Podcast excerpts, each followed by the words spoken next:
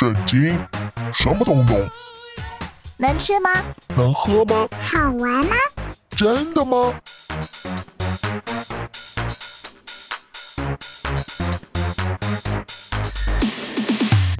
圣经鸡尾酒。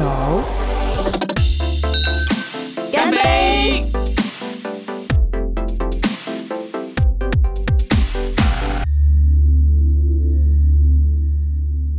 我是知心。我是小凡哥，大家好。今天节目一开始要来聊一个蛮抽象的词汇，是，两个字叫做接纳。嗯，接纳，听起来非常的 feel。嗯 很喜欢这个字，对不对？圣经告诉我们说，嗯我们跟人之间的关系应该要彼此接纳，是就如同基督耶稣接纳了我们。是，我觉得这两个字本身就很抽象了，现在又加上这整段话，到底是什么逻辑呀？因为就好像我们常在说，我们成为神家里的人，耶稣收纳我们成为神家里的人，可他收纳的过程，这就是一个接纳，接纳你成为某一种关系的角色。他怎么接纳我们？比如说，我们还在做罪人的时候，他就爱我们。不是因为有什么条件才决定爱不爱你因你，为接纳有很多种形式，他用耶稣来接纳我们的方式来来表明我们怎么去接纳，是因为耶稣接纳我们本来就没有设什么条件，嗯，就是一个在愿意的情况之下，我们相信他就把我们收纳回来，没有说你要先变成什么样的人，我就接纳你成为这样的关系。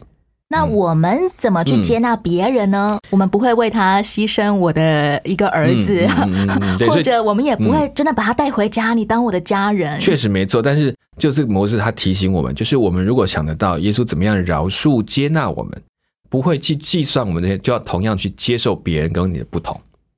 爱是不计算人的恶，对，就是如果你停留在我要什么样的人接，叫做有条件的接纳，我要这个人在我面前才算个数，才算个人这样的概念。那耶稣不是，他是我已经看你为你就是人，我就把你接纳在我的身边。可是如果这个人嗯一直持续的在捉弄我、欺负我，甚至他欺骗我，嗯，我还要无条件的去爱他、接纳他吗？这就是我们现在碰到的困难。如果对方对我不好，我怎么样还可以用把他当一个人来看这件事情，其实是我们的困难。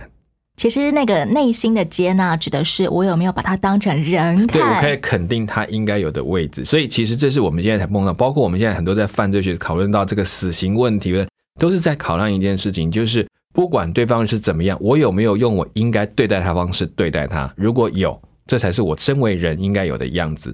比如说，我们讲说犯罪，你不是犯罪了吗？为什么还给你辩解的权利呢？为什么要找辩护律师帮你呢？这有个原因，因为我们相信我们应该给彼此对等的权利，这是一种接纳，或者接纳他应该有最基本的角色。当然，判罪要受罚，这是不能够避免的事情，只是要给他有足够的申辩的权利。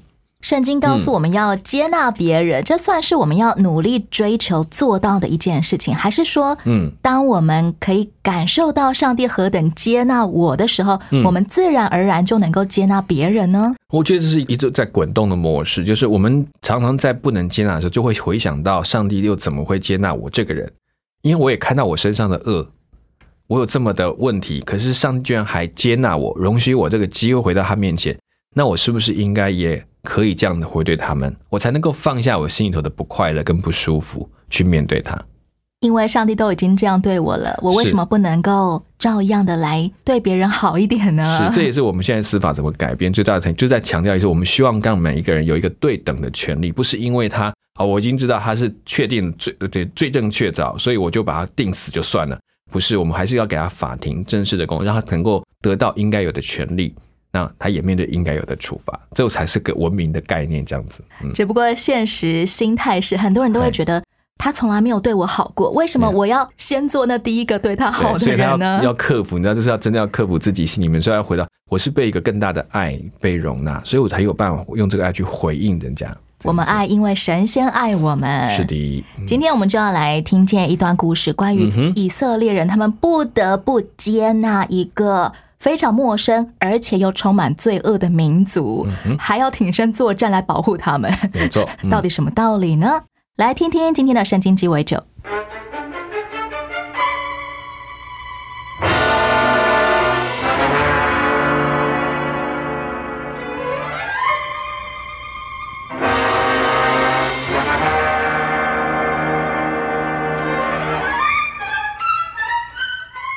耶利哥和艾城都先后被以色列人攻占了，不用说，下一个目标就是打我们畸变了。连耶利哥跟艾城都挡不住以色列人，我们即便还有什么希望？哎，除非跟以色列结盟，否则我们就完了。我对结盟没什么信心，狡诈的朋友比诚实的敌人还更糟糕。那你打算怎么办？总不能一仗不打就放弃吧？刀剑不可能永远是好武器。你这话我不懂啊。那你就注意听。哦，我们要怎么样怎么做？哦哦哦。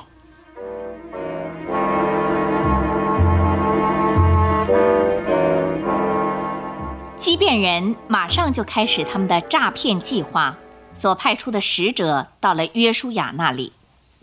约书亚，外面有些旅客要求见你，引他们进来吧。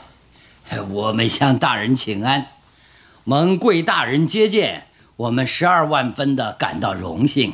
各位好，你们是谁？为何来以色列？我们是来自遥远国度的特使团。因听说贵国的上帝所行的大事和大能，以及如何带领你们出埃及，来到这旷野，又大胜了西红王和巴山王鄂。我知道，你们来此不单只是为了要向我们恭贺的吧？约书亚大人，你真有眼光。我们来是为了要跟以色列结同盟的。结盟？我们怎么知道你们有多大的诚意？又如何能知道你们是从远方来的，而不是来自近处的迦南地呢？大人，请看我们的大饼。我们离家的时候，这饼又热又软，现在又干又没了。这都是因为长途赶路造成的。请看我们的啤酒袋，哎，离家时是新的，现在都破裂了。看我们的衣服，因走这么远的路，全旧了。若从近处来，怎么会这样呢？还有鞋子。鞋上的皮都磨破磨穿了。这一套骗术运用到了家，约书亚也忘了求问上帝，就贸然同他们立了合约，答应让他们存活。条约一言为定，不料三天后骗术露了底。约书亚，你总不能叫他们白骗我们，那会叫我们成为迦南人的笑话的。召集百姓，行军三天，到畸变去摆平这件事。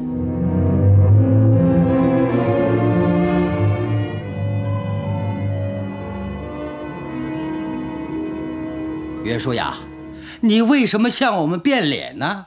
我们畸变人现在是你们的盟友了。我你们骗了我们，跟你们结盟。哎，就算是这样，你们也已在以色列的上帝耶和华面前起誓，同我们结了盟啊！我们只是起了誓，叫你们活着啊！那那你们将怎么样对待我们呢？你们受了咒诅，我们准你们活，但必须做奴隶。呃，做奴隶比死好些。哎，就这样吧。从今以后，你们要为耶和华的殿和我们众民做劈柴打水的奴仆。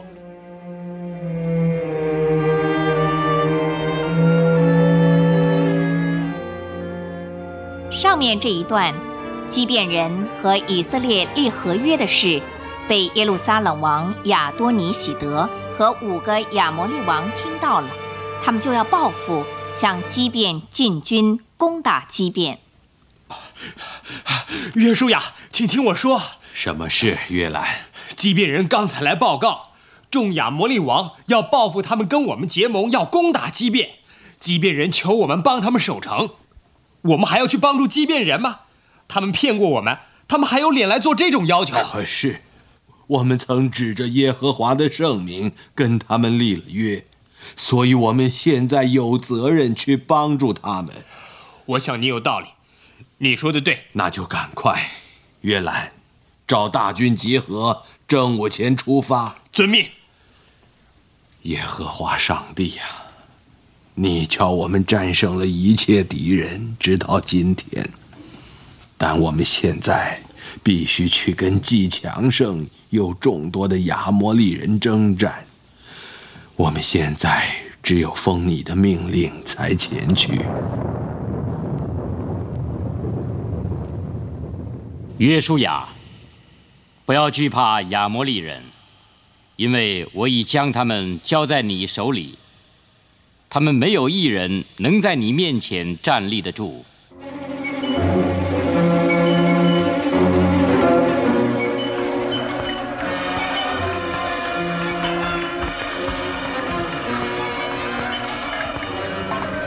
报告约书亚，我们的战况出奇的好。一大批亚莫利人正在伯和伦下坡逃跑时，天上忽然架大冰雹，打死很多人，比我们军队杀的还要多！这正如上主耶和华应许的，他跟我们同在。约书亚，你看，太阳要偏西了，不久天一黑，剩余的亚摩利人就可逃命了。别怕，上帝已经应许我们得胜。我奉以色列上帝的名，叫太阳啊，你要停在基边上空；月亮啊，你要指在雅雅轮毂上空。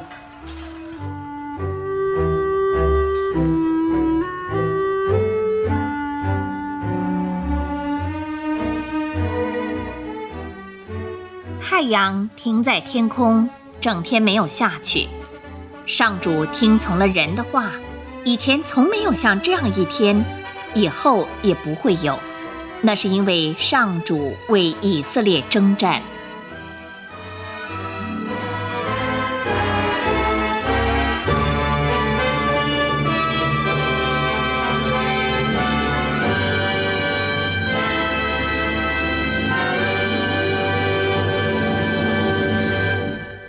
天我们故事的主角是一个迦南民族，嗯哼，他们是西魏人，住在畸变城里面。嗯，基变城其实本身是一座山城了，嗯，位于爱城的西南方，是。它的面积比耶利哥城和爱城都还要更大。对，其实讲到西魏人，当初呃摩西在记载上帝的话语的时候，就有数点到、嗯。这个西魏人是被上帝说恶贯满盈，要被灭绝的族群之一。可是今天故事结局，他们都好端端活着耶，没错，而且还受到合约的保护。对他们用想尽办法让对方用一个他们应该可以饶恕他们的方法把他饶恕了。从头到尾，我们没有听嗯见上帝因为约书亚轻易的受骗上当而责备约书亚耶。嗯，没有错。其实约书亚他们是按照上帝的话去做的，因为在前面有谈到关于他们战争的条例，有一条是提到，如果是远方的人来求和，听到你们的，哦你们就要按着他们所求的方式接纳他们，让他们成为你们的劳役，来服从他们的工作，来帮助他们工作，归纳于他们的名下的人。所以这件事情，约书亚并没有做错。是但是这些人是用一个欺骗手段，是他们以为他们是远方的人。那约书亚比较可惜的一件事情，就勉强一定要说有问题是，他已经知道了规则，他有没有再多求问一下？圣经记载说，以色列人受了他们些食物，并没有求问耶和华。没错，就是这一个点上稍微出了一点点不太可惜的地方，不然他们也不会轻易的被骗。这样的记载方式是想暗示我们这些读圣经的人什么吗？嗯，其实提醒就是说，当我们都觉得理所当然的时候，也不可以可以停下来。所谓的理所当然，会不会有我自己的盲点？我可以看看上帝说，你还有没有更特别的心意要我按着去做？有时候是可以帮助你的。如果我其实还蛮循规蹈矩，但一时之间不查，不小心受骗上当，是这样的事情算是犯罪得罪上帝吗？其实不会，如果是的话，上帝早就开始降罚，或者尤其是在这个时段当中，哦他们都是很直接的。你会发现他们的处罚都很快速、很直接的处理掉。但这边你发现上帝并没有责备约书亚，也没有怪他，只是坚立他们所立的约。是、嗯这个和平之约，它其实本身就是以谎言为前提的。对畸变人是是存心来骗以色列人的。没。错，等到以色列人三天后发现实情，难道不能够毁约吗？因为你们骗我在先呢、其实我们回到上帝这边，你更讲，你他会等他们这么多年。他说这个地方后来恶贯满盈，对不对？是可你有发现一件事，上帝一直在乎是悔改，他知道他们可能逃不过，他们想尽办法求活命，承认自己的不对，能不能不要来攻打我们？这件事情在某种程度，你回到雅各身上，你就觉得可以对比。雅各也是一个骗子，嗯，雅各骗得很凶，谁都骗了，爸爸都骗了。还骗很多次。对他有一件事，上帝看重是他对那个上帝的福气的想要、渴望，超过太多的人了。他知道他怕万一他得不着，他用各种方法去抢这个啊抢这个福气。即便人怕自己没有机会被上帝饶恕，想尽办法死马当活马医，我骗死你，我只要赚到至少得到你一个保证都好。这是一种极度的渴慕的心情，这是上帝所看重的。即便人真的有渴望被上帝饶恕吗？还是我们感觉上他们好像只是为了存活吗？在这个约书亚记里面，每一场战争里面都在强调，特别是神明跟神明之间的争斗。所以，当他们愿意来求和，其实也就表示我们这个民族就把你们的神当我的神。我来求你们的神了。对，就是我已经决定，就是我要放弃了，我不要再跟我，但我我跟你们的神，我去变成你的奴隶，我就没有自主的信仰的机会了。哦，对，所以他们等于放下，而且他们要做这么多种，要装扮的很旧很老，这是很花功夫的事情。可见他们心思多么的强烈。我真的只要有一点机会，我就想签这个约。我们真的愿意放弃我们长久以来依靠的神明，我们来求你的神了。没错。以色列首领就提醒底下那些抱怨连连啊，发现自己受骗上当的人民说：“要容那些畸变人活着，免得有愤怒因我们所起的事临到我们身上。”是这个意思是说，上帝比人还要重视人与人之间的立约吗？回到盟约的概念，其实也让人知道，上帝看盟约的角度，这件事情是以上帝为见证。主要因为这个约是奉耶和华之名而签的，是他们所有立的约不可能自己私下签约，一定是到会幕之前开始去立约，这些都是他们很固定的做法。所以这些东西在当中，那个誓言，上帝很重视。同时也看到一个事情，上帝看人的话很重，你自己说的，上帝会记在心里的。反观我们现代的签约，通常都不是奉耶和华的名签的。对，可能现在都是法律，但是你不要，如果正式签，一定要去法律公告去公证。来确认，然后法官签名不是只有见证人，那就会让约生效。其实同样的，只是我们换成了用人来做见证。其实现代人签约也有可能会遇见那种不平等条约啊。等到我签了之后才发现，哇，我受骗上当了。是有这种约这种状况。那对我们现代人来说，我们应该要去挽回事态，还是顺着合约走呢？当然，有一些约是故意欺骗你的，我觉得还是可以去申诉，按照法律的要求去把这个约改回来，或者是说我当初真的没有看他没有这些，他是附加乱加的，那都不合理。这件事情在一般的约可以这样，可是不要忘，这件事情是有点在上帝面前立了一种特别的约定，所以对他们来讲，还有一个很重要的观念是，也能够活出一个属上帝的人看约的方法。那我倒觉得是有时候是事后，像有一些买卖，我可能现在跟你买这个价钱，我们讲好了，可是可能过了半年，价钱掉了，那我签的约。你还会用这个价钱买吗？你还是说，哎，这个钱已经叠加叠成这样，我决定我要现在的价钱跟你买，我要毁掉那个约。那上帝，你宁可用前面那个约，按照你的规矩，你已经答应的就去做。是不是说，其实，在人与人之间的约有分成两种，一种当初你是奉耶和华之名立的，那么就应该要竭力守约；如果不是的话，我们是可以有一些衡量取舍吗？倒是换一个角度来想。我先不管那个约从哪一种约，因为你很难区分什么叫做上帝面前，什么叫不在上帝面前。你就是基督徒，你还说啊这个约不管我跟人，这个约跟 其实只有一件事。我常会说，如果这个约你在悔的过程当中，你如果不悔，你会见证出你的上帝，那你就不要回。回到一个概念，是我们在做这些事情，只有一件事，能不能荣耀神？如果可以，那我就去做；如果不能荣耀神，我要想一想。这真的是很关键的心态，因为比那个约还更重要。因为很多种约都有砍成不平等的功能，有的是真的存心欺骗你，就是要诈骗你。那当我放你，我反而把上帝的公义丢到哪边去？可是如果这个约是一个时态状况之下造成的不平等，我也会问：那我吃一点亏，如果让上帝的荣耀，我可不可以？这就是一种新的心态。我们在签约的时候，通常都是想着我的利益，是我能不能够做到那些条款啊？怎么样？会不会对我有损？对，但是。下凡跟你说，其实签约的时候，我们要想的是能不能够荣耀神。对，所以包括立约里面的约的内容，我觉得我们都要重新换一个思考。因为所有的就像你在讲，所有契约在做，怎么保障我的利益，怎么样减损对方的利益。可是回到上帝面前，我怎么样在这个立约的精神当中看到上帝爱人的心意，然后呈现出来，看到一个新的公平，我觉得更重要。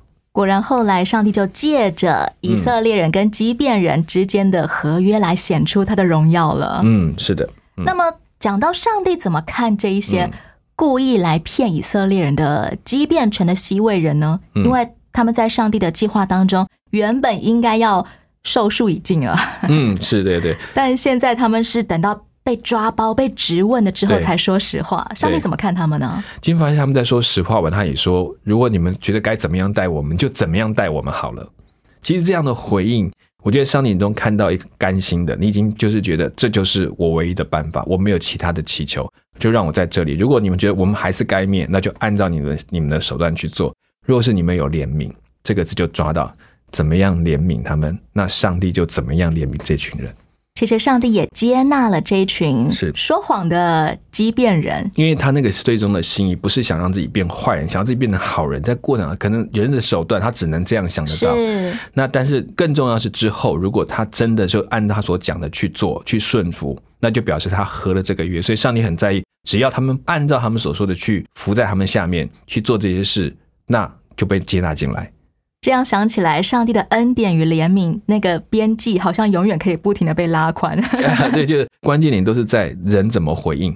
然后人真的要的，你是要趋向那个好的，还是只是找那个好的来给自己机会去做坏的？这件事才是重要。所以他是宁可坏人成为归向，就是放下他的坏事，回到上帝面前，也不要好人做到一半跑去做坏事。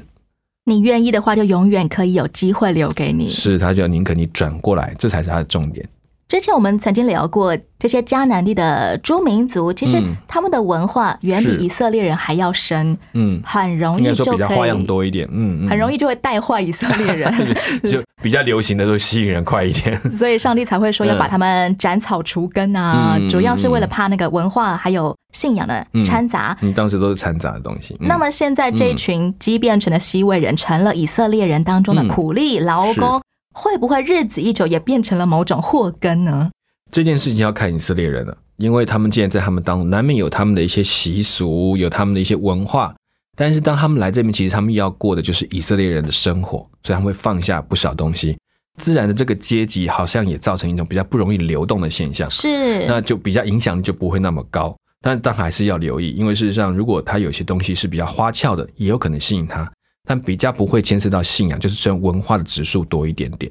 如果真的有文化渗透的话，那么就绝对是以色列人的责任，不是嗯说畸变人的错。对对。对，因为因为这个过程当中，他们已经放下他的神明，他跟他拜的是一样的神。那有些文化东西也许会互相影响，就不会这么严重。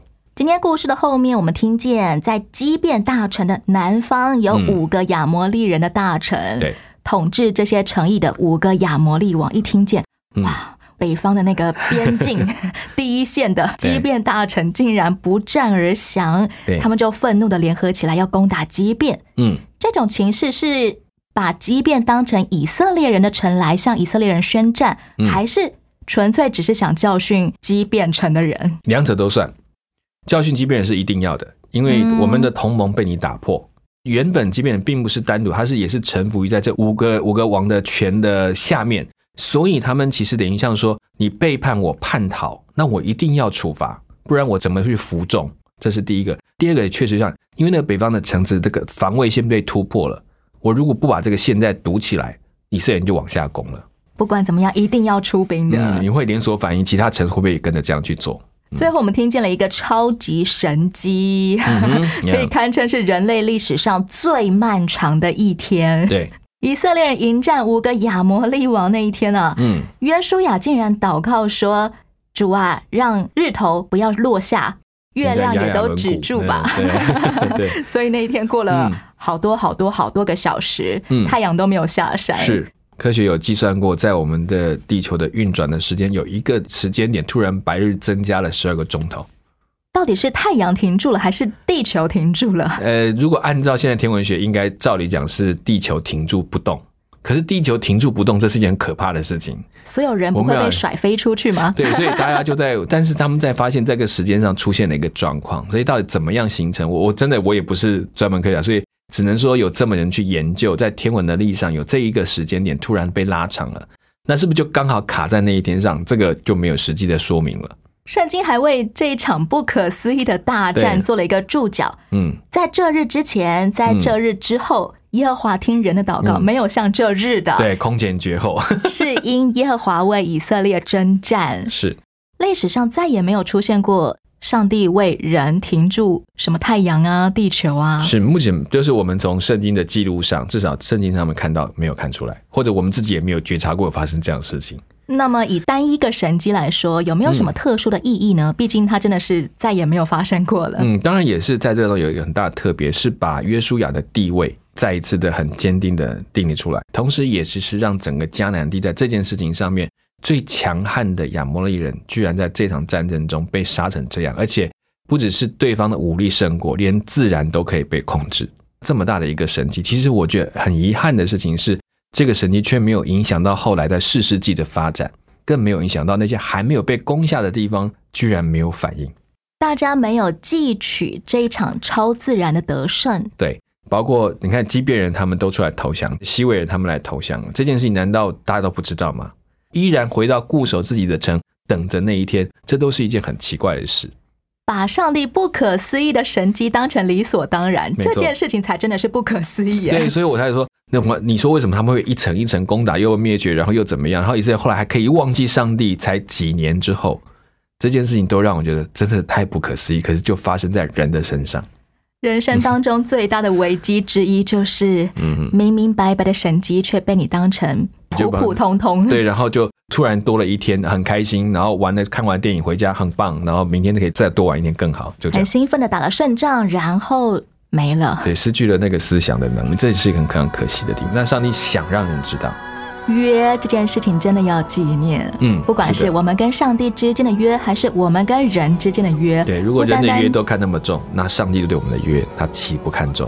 不只是我们自己要纪念，我们也要传与后代，是不断的传下去。嗯哼，今天节目的最后，就来听由有晴天音乐世界所演唱的这首歌，叫做《约》。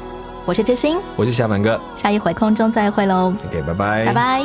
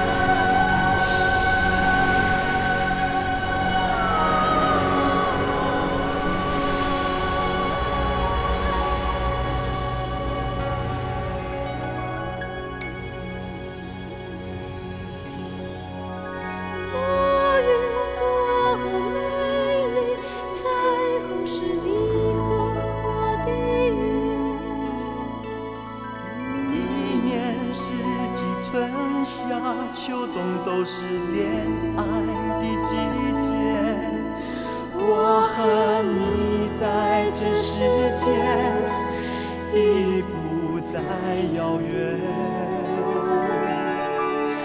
哎呀，我的梦想啊。